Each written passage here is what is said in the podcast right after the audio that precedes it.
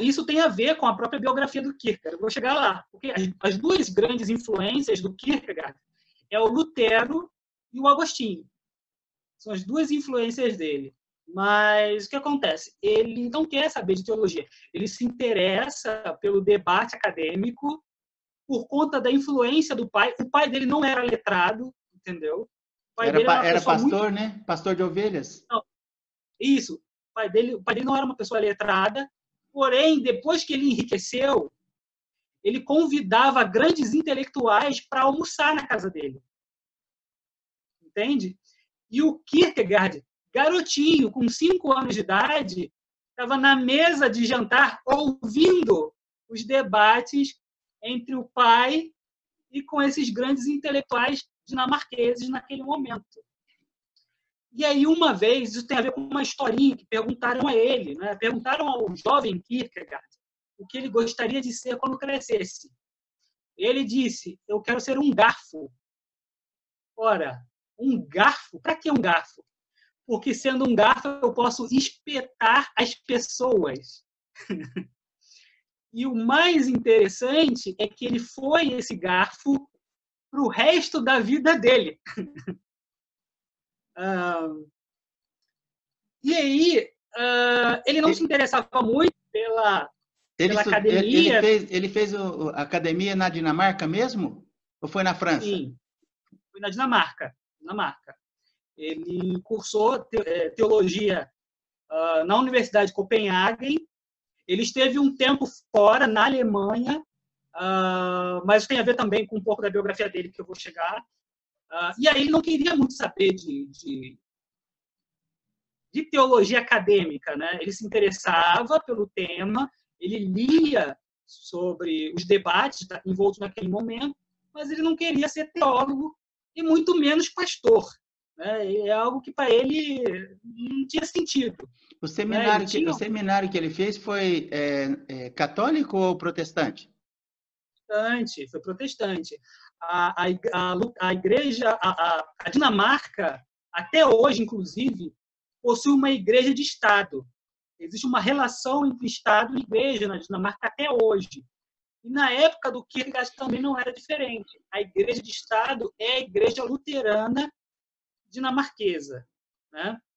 Então, os pastores uh, da Dinamarca até hoje são funcionários públicos são funcionários do Estado. Uh, e o, o irmão mais velho do Kierkegaard foi pastor da igreja uh, luterana uh, dinamarquesa e que, inclusive, fez o velório do próprio irmão. Né? Uh, vou chegar nisso também.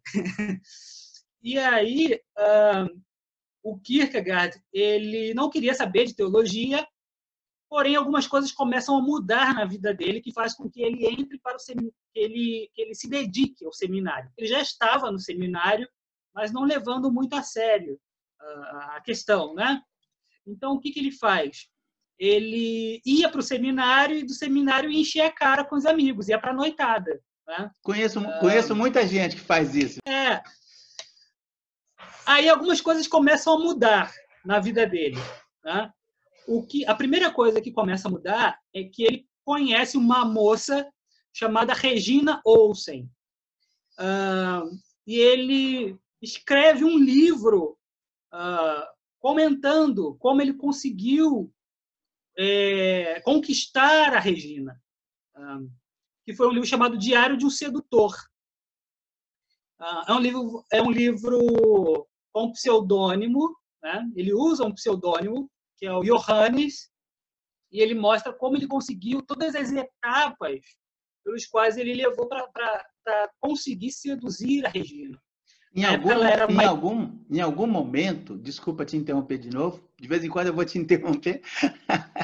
é, em algum momento, ele passou a ver a teologia na vida dele de uma forma diferente, é, não tão distante?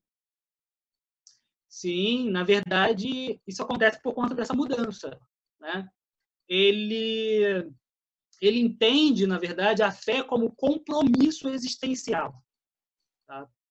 E a fé, enquanto compromisso existencial, não pode reduzir tanto a fé quanto o existente que crê a um sistema de pensamento. o que exclui grande parte da teologia sistemática. Tá? Isso segundo a ah. perspectiva dele. Isso. Ok. Existe uma diferença, existe uma diferença entre a existência e o sistema de pensamento. Se você, para o Kierkegaard, a existência não pode ser reduzida a um sistema, em hipótese alguma.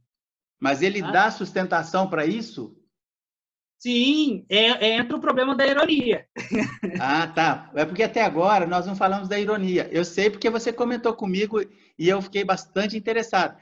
Ah, aí, a, a, a, partir do estudo da ironia, é que ele vai é, é, buscar sustentação para a posição dele em relação à teologia sistemática, é isso?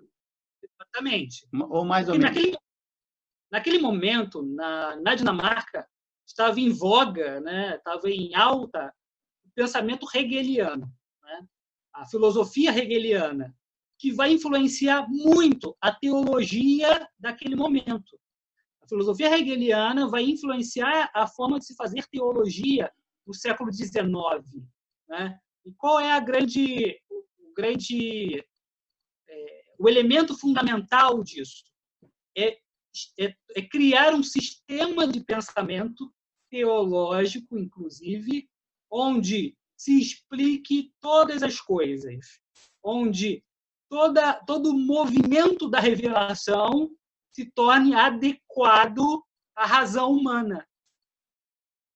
Quando Kierkegaard propõe o problema da ironia, o que ele está querendo afirmar, em essência, é que a razão não pode se adequar à revelação. Okay. E aí você tem uma cisão.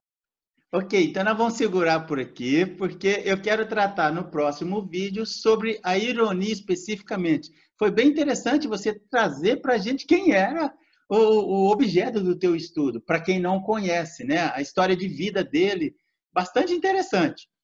Ah, então, assim, eu gostaria de te agradecer pela disponibilidade, por descortinar para a gente esse filósofo extremamente interessante e que, com certeza, muitas pessoas vão querer mais informação. Se alguém quiser fazer contato com você para ou uma palestra para obter o material é, produzido por você, como é que, de que forma o pessoal pode fazer? As pessoas podem fazer isso? É, pode ser pelo meu e-mail, né? O meu e-mail é Diogo Santana, tudo junto, normal, sem, sem apóstrofe, sem dois N, sem dois T, tudo normal, Diogo Santana, 45 em algarismo, 45, arroba yahoo.com.br. Legal, muito obrigado, um abraço. A gente volta a se falar é, é, para dar sequência aí na série. Pelo jeito, isso aqui vai ter que virar uma série de bate-papo é, é, é, o diálogo aí. Eu, eu, sou do, eu moro no interior do estado de São Paulo, mas eu sou mineiro, nasci nas barrancas do Rio São Francisco, numa colônia ah, de pescadores e, e, e, caminho por essa vida aí curioso e querendo ouvir bastante. Então, esse velho mineiro aqui vai fazer uma, vai produzir uma série com o meu amigo Diogo do Rio de Janeiro. E eu te agradeço. Um abraço, a gente volta a se falar, tá bom? Um abraço, meu amigo. Eu que agradeço.